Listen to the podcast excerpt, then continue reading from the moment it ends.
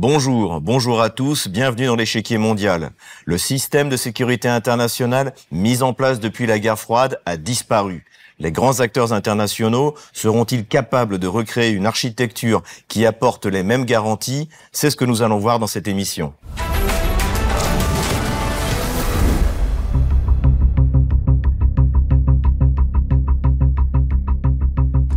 Le 16 mai 2023, le Parlement russe a voté une loi qui demande au président Vladimir Poutine de sortir du traité de limitation des armes conventionnelles. Cette décision est l'aboutissement d'un processus de destruction de l'architecture de sécurité internationale lancé en 2002 par le président George Bush Jr. 30 ans auparavant, les chefs d'État américains et soviétiques, conscients que l'escalade militaro-nucléaire pouvait aboutir à la fin de l'humanité, avaient commencé à mettre en place toute une série de traités pour, précisément, limiter le risque de montée incontrôlée aux extrêmes. Ces traités avaient abouti, à la fin des années 90, à un système de contrôle des armements qui, sans être parfait, structurait la relation entre l'OTAN et la Russie. La poussée de l'OTAN vers l'Europe de l'Est et l'apparition de nouveaux acteurs non seulement nucléaires, mais également puissants dans le domaine des armes conventionnelles, a abouti à la destruction quasi complète de l'ancienne architecture de sécurité internationale.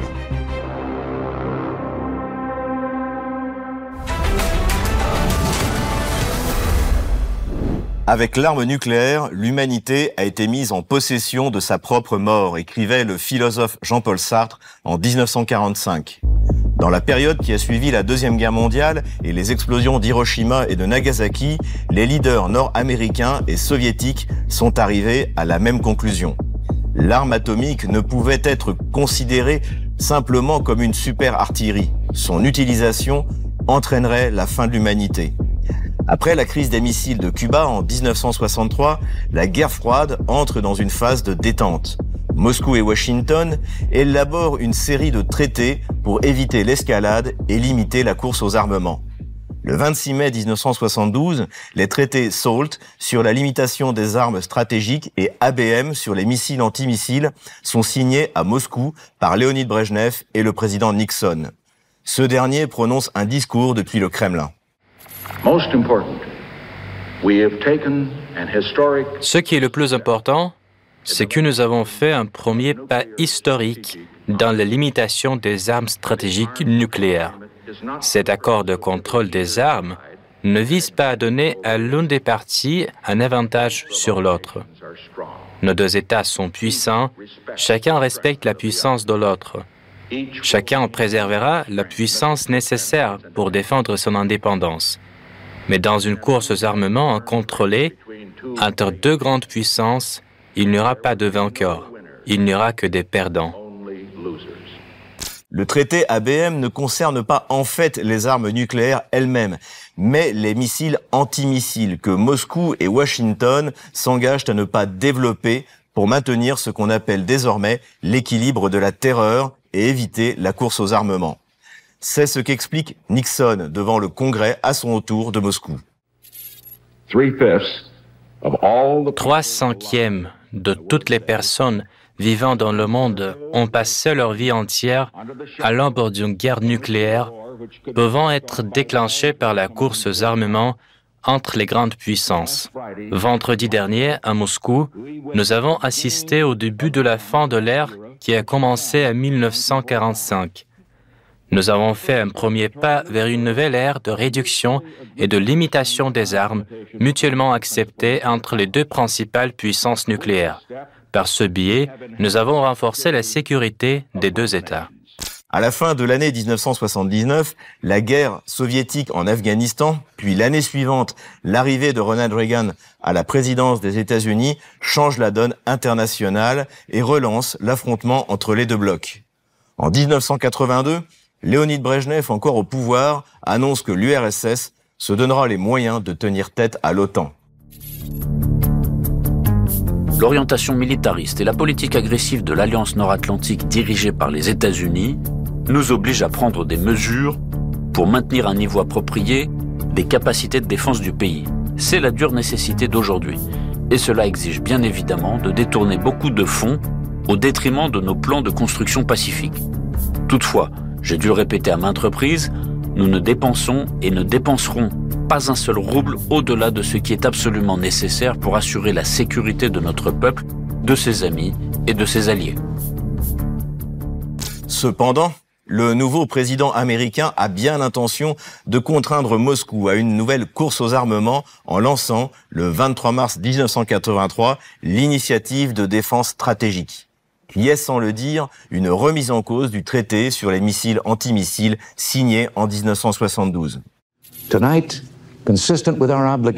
Ce soir, conformément à nos obligations au titre du traité ABM et admettant la nécessité d'une consultation approfondie avec nos alliés, je fais un premier pas important. Je dirige un effort global et intensif pour définir un programme de recherche et de développement à long terme afin d'atteindre notre objectif ultime d'éliminer la menace posée par les missiles nucléaires stratégiques. Cela devrait ouvrir la voie à des mesures de contrôle des armements pour éliminer les armes elles-mêmes. Nous ne cherchons ni la supériorité militaire ni un avantage politique. Notre seul objectif, que tout le monde partage, est de rechercher des solutions pour réduire le danger d'une guerre nucléaire. Cette initiative, surnommée la guerre des étoiles, n'aboutit en fait à rien car trop ambitieuse.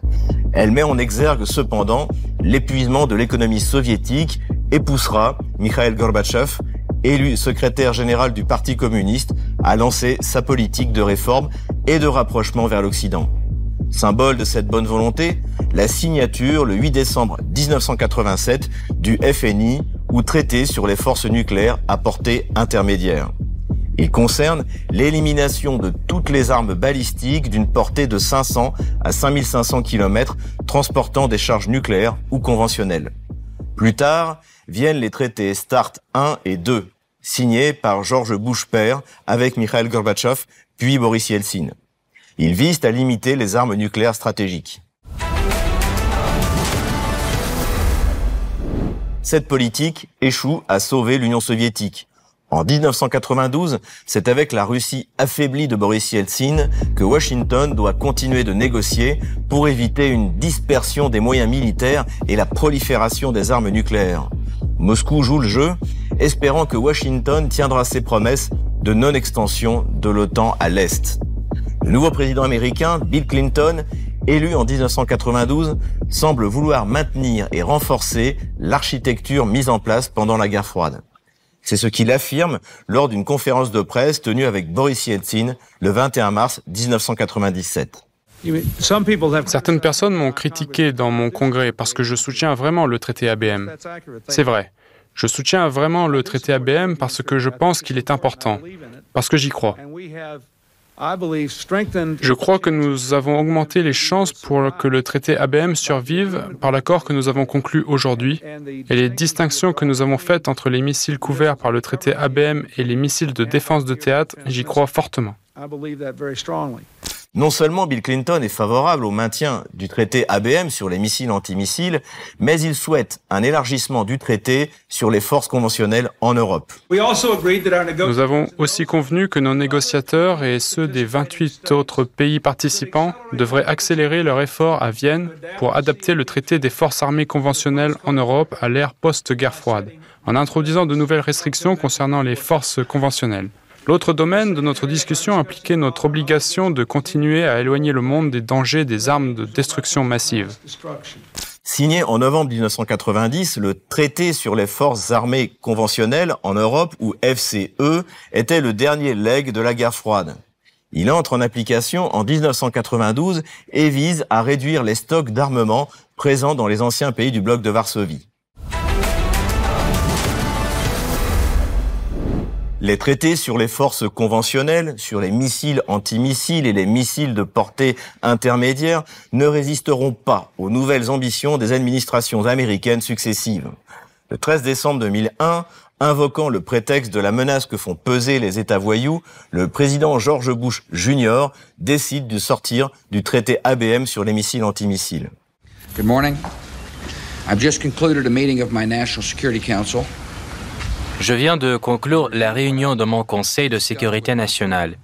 Nous avons revu ce dont j'avais parlé avec mon ami, le président Vladimir Poutine, au cours de nombreuses réunions et de nombreux mois. Il s'agit de la nécessité pour l'Amérique d'aller au-delà du traité ABM de 1972. Aujourd'hui, j'ai envoyé une notification formelle à la Russie, conformément au traité, du fait que les États-Unis d'Amérique sont en train de sortir de ce traité de presque 30 ans. J'ai conclu que le traité ABM faisait obstacle à la capacité de notre gouvernement à développer les moyens de protéger nos citoyens contre de futures attaques de missiles par des terroristes ou deux États voyous. Cette sortie du traité ABM avait deux objectifs. Premièrement, il s'agissait de relancer l'initiative de défense stratégique de Ronald Reagan en espérant qu'une nouvelle fois, la Russie tomberait dans le piège d'une course aux armements antimissiles. Deuxièmement, Washington assurait son contrôle politique sur plusieurs pays de l'OTAN, dont la Pologne, en y installant des systèmes de radar et de tir. La Russie prit les mesures qu'elle jugea nécessaires, comme en témoigne Vladimir Poutine le 1er mars 2018 lors de son discours devant l'Assemblée fédérale.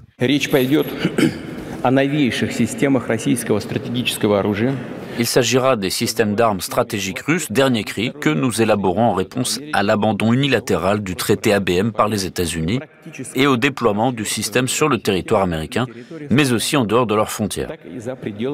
Ici, je dois revenir brièvement sur un passé récent. Dès 2000, les États-Unis ont posé la question de leur éventuelle sortie du traité ABM. La Russie s'y est fermement opposée. Nous partions du fait que le traité ABM conclu entre les Soviétiques et les Américains en 1972 était la pierre angulaire du système de sécurité internationale. L'un des choix que fit la Russie à ce moment fut l'amélioration significative de ses vecteurs, ce qui fait qu'en 2023, elle est le seul pays à maîtriser parfaitement toute une gamme de missiles hypersoniques. Parallèlement à l'abandon du traité antimissile, l'administration américaine a entrepris d'intégrer dans l'OTAN les anciens pays du pacte de Varsovie. En 1999, la Tchéquie, la Pologne et la Hongrie rejoignent l'alliance militaire sous l'autorité de Washington. Les pays baltes leur emboîtent le pas en 2004. Face à la menace que fait peser l'élargissement de l'OTAN, la Russie prépare sa sortie du traité sur les forces conventionnelles dès 2007. Le 29 mai 2023, le président russe, Vladimir Poutine, dénonce le traité définitivement. Loi fédérale sur la dénonciation par la Fédération de Russie du traité sur les forces armées conventionnelles en Europe. Dénoncer le traité sur les forces armées conventionnelles en Europe, signé à Paris le 19 novembre 1990. L'initiative de dénoncer le traité sur les missiles à portée intermédiaire vient de Donald Trump, convaincu par son administration que la Russie ne respecte pas ce traité. La Russie a violé l'accord. Il le viole depuis des années. Et je ne sais pas pourquoi le président Obama n'a pas négocié ou ne s'en est pas retiré. Nous n'allons pas les laisser violer un accord nucléaire et fabriquer des armements alors que nous n'y sommes pas autorisés. C'est nous qui sommes restés dans l'accord et nous l'avons honoré. Mais malheureusement, la Russie ne l'a pas respecté. Alors nous allons mettre fin à l'accord, nous allons nous en retirer. En août 2019, le traité est définitivement caduque. Et les choses ne s'arrêtent pas là. De même que Donald Trump réclamait que l'arsenal chinois fasse partie des négociations, Vladimir Poutine exige de même pour les arsenaux nucléaires français et anglais. Pour le président russe, la France n'est plus un acteur autonome et la décision de l'emploi ou non de l'arme nucléaire française ne sera pas prise à Paris. Le 21 février 2023, le président russe suspend la participation de son pays au traité START 3. Je me vois obligé d'annoncer aujourd'hui que la Russie suspend sa participation au traité New Start de réduction des armes stratégiques.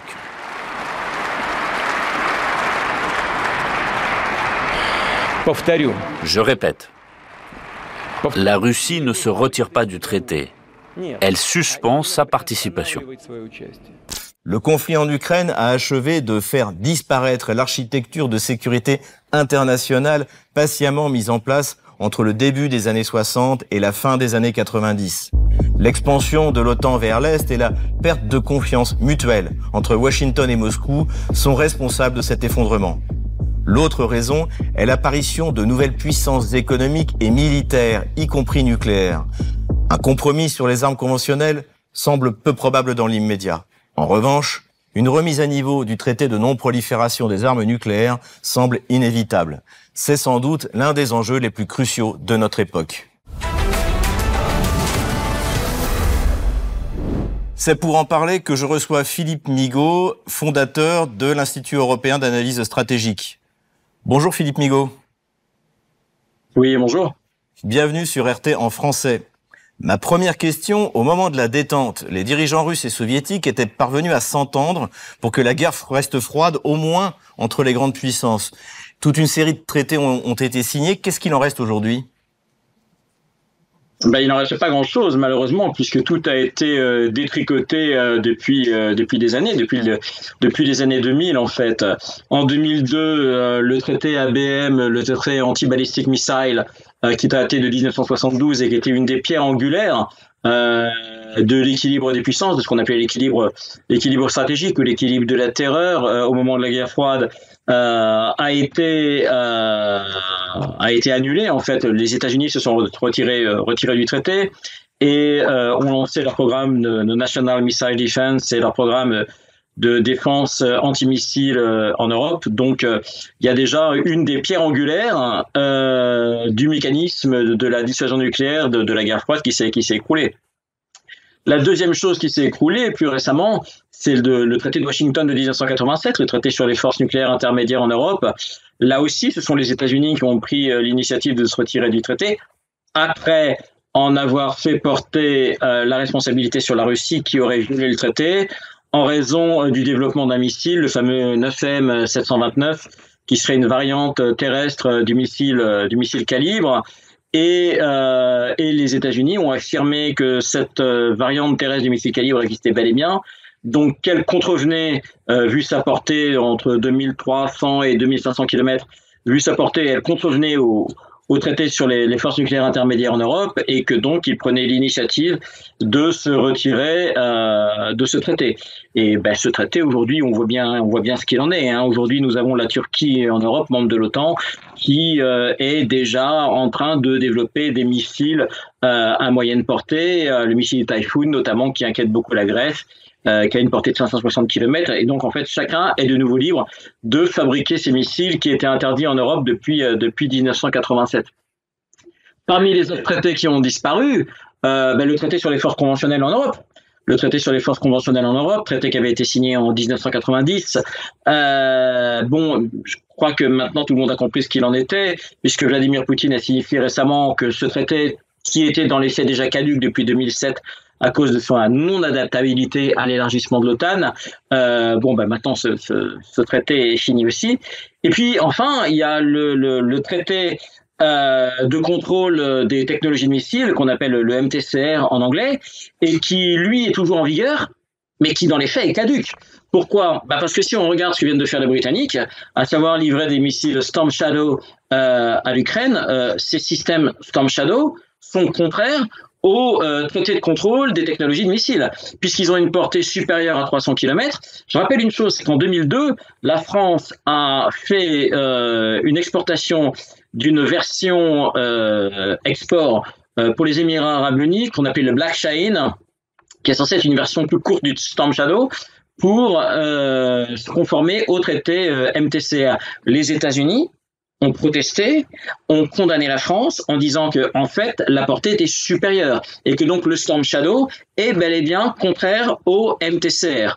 Or, dans les faits que viennent de faire les Britanniques, eh bien, ils viennent devant des, des, Storm Shadow, donc de contrevenir au, au, traité. Donc la plupart des traités ont aujourd'hui euh, disparu, sauf les grands traités de contrôle de prolifération nucléaire. Pour revenir sur la question nucléaire, Donald Trump voulait inclure l'arsenal chinois dans les négociations maintenant. Et Vladimir Poutine veut que les ogives françaises soient également euh, fassent partie des, des, futures négociations s'il y en a. Avec de telles conditions, est-ce que est-ce qu'il y a un accord peut-être euh, atteint? Non, je pense pas pour deux raisons. C'est que les Chinois comme les Français sont extrêmement jaloux euh, de leur indépendance et notamment de leur indépendance stratégique, de leur indépendance nucléaire. Euh, la Chine euh, qui n'a encore que quelques centaines euh, d'ogives nucléaires, donc très très loin derrière les milliers que détiennent euh, respectivement la Russie et les États-Unis, a fait savoir qu'elle comptait multiplier le nombre de ces ogives nucléaires et personne ne pourra leur dissuader.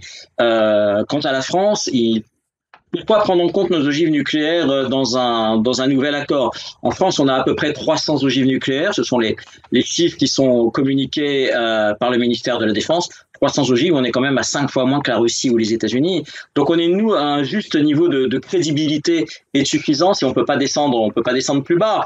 Et puis ce sont des armes stratégiques. Euh, il est bien évident que c'est euh, notre assurance vie en cas d'agression majeure et que nous n'accepterons pas euh, d'encadrer notre appareil euh, stratégique, notre appareil de dissuasion dans le cadre d'un traité, euh, alors que nous sommes déjà une des puissances nucléaires qui a le, plus petit le plus petit arsenal. Euh, L'alpha et l'oméga de notre indépendance stratégique depuis les années 60, depuis le général de Gaulle, c'est précisément cette volonté de ne pas encadrer euh, notre arsenal nucléaire, que ce soit par la volonté américaine ou par la volonté d'un État tiers ou d'une organisation d'État tiers. Donc, que ce soit côté chinois ou côté français, je ne pense pas qu'il y ait la, le moindre compromis à attendre. Les États-Unis, puisqu'on en parle, passons de l'autre côté de l'Atlantique, sont-ils encore capables d'être le gendarme, du, le gendarme du monde avec la situation telle qu'on la voit aujourd'hui? Alors, j'ai envie de dire que pour les États faibles, oui. Euh, si vous êtes un État faible militairement, faible économiquement, vous pouvez être menacé euh, soit d'une intervention militaire, soit de sanctions économiques qui vont mettre votre économie euh, à genoux. Si vous êtes un État euh, qui militairement a les moyens de se défendre, Corée du Nord, Iran, ou un État qui a une économie euh, susceptible de tenir le choc, euh, comme la Russie, on le voit bien, on en est combien maintenant? Depuis 2014, on est à presque 10 ans de sanctions. Euh, eh bien, on voit bien que ces sanctions euh, économiques ne fonctionnent pas. Donc, euh, les Américains ont encore les moyens de faire pression sur un certain nombre d'États, dans une certaine mesure. Mais on se rend bien compte, par exemple, que quand ils menacent l'Inde ou un certain nombre d'États euh, de prendre des mesures de rétorsion vis-à-vis d'eux s'ils commercent avec la Russie, euh, ça ne fonctionne pas. On voit bien, ils ont essayé de prendre des mesures de rétorsion vis-à-vis de leur allié turc, qui est dans l'OTAN. Euh, lorsque la Turquie a fait du S-400, Erdogan a refusé de, de piller. Donc euh, concrètement, on peut imaginer, de surcroît avec la dédollarisation du monde, qui se confirme année après année, on peut imaginer que d'ici une dizaine d'années, les États-Unis resteront la première puissance mondiale, mais ils n'auront plus les capacités comme autrefois euh, d'agir en tant que, que gendarmes du monde. Essayons de nous projeter euh, maintenant. Comment recréer une structure de sécurité qui prenne en compte la nouvelle multipolarité et, qui garantisse un équilibre des principales forces en présence? Ça me semble totalement impossible en fait. Euh, la, dernière fois qu'on a essayé de faire euh, ce genre d'organisme, c'était l'Organisation des, des Nations Unies. On se rend très bien compte que cette Organisation des Nations Unies n'a jamais réussi à empêcher les crises, que cette Organisation des Nations Unies euh, a même quelquefois été un, un facteur de crise, euh, puisqu'elle a été utilisée par certains États euh, pour euh, asseoir euh, leur politique. Euh, donc concrètement, je ne vois pas comment on pourrait créer aujourd'hui une organisation internationale assurant des équilibres. On aurait pu concevoir à l'époque de la guerre froide, où il y avait un certain nombre, ça pouvait se concevoir à l'époque de la guerre froide, première version, quand il y avait le pacte, euh, le pacte de Varsovie d'un côté, l'OTAN de l'autre, euh, le monde communiste versus le monde capitaliste. Euh, C'était un monde bipolaire. Euh, avec des règles, euh, comment dirais-je, relativement simples. Dans un monde qui, comme vous le disiez à l'instant, va être multipolaire, euh, ça me semble extrêmement compliqué. Un, de pouvoir garantir un équilibre entre qui que ce soit, euh, deux, de pouvoir mettre au point un organisme international, une structure de sécurité internationale reconnue par tous et qui soit de nature à peser vis-à-vis de puissances majeures comme euh, les États-Unis, la Chine, la Russie ou l'Inde. Euh, la France est toujours une puissance nucléaire, mais elle a quand même révélé euh, de grandes faiblesses euh, dans son complexe militaire-industriel, notamment sur sa capacité de, de fourniture de, de, munitions. Quelle est la, la situation de, de, la France, en fait, de ce point de vue-là? Euh, les politiques font des déclarations, mais dans les faits, avant de se mettre à produire, il faudrait déjà qu'il y ait des commandes.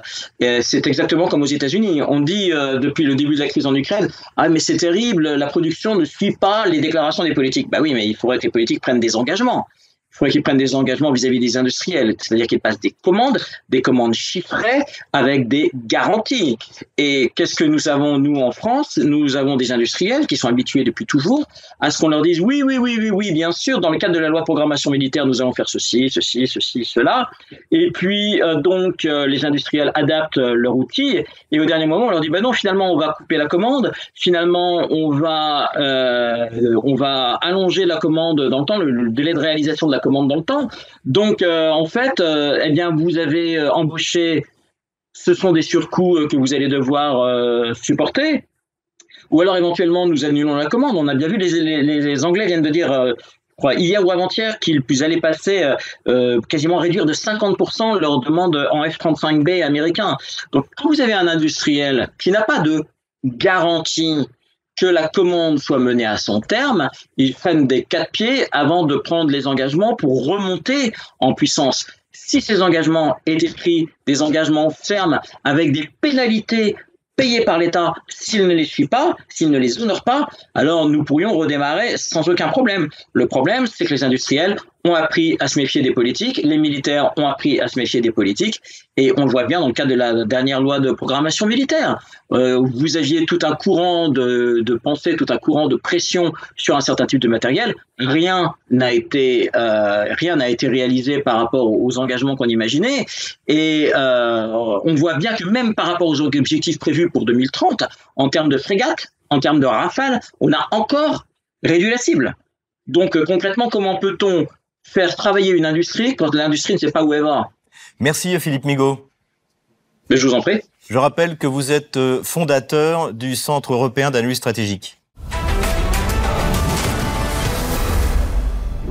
Comme d'habitude, on termine notre émission avec vos questions que vous nous posez sur les réseaux sociaux, Telegram ou Odyssée, avec le hashtag échiquier mondial RT en français. Alain nous a envoyé une question.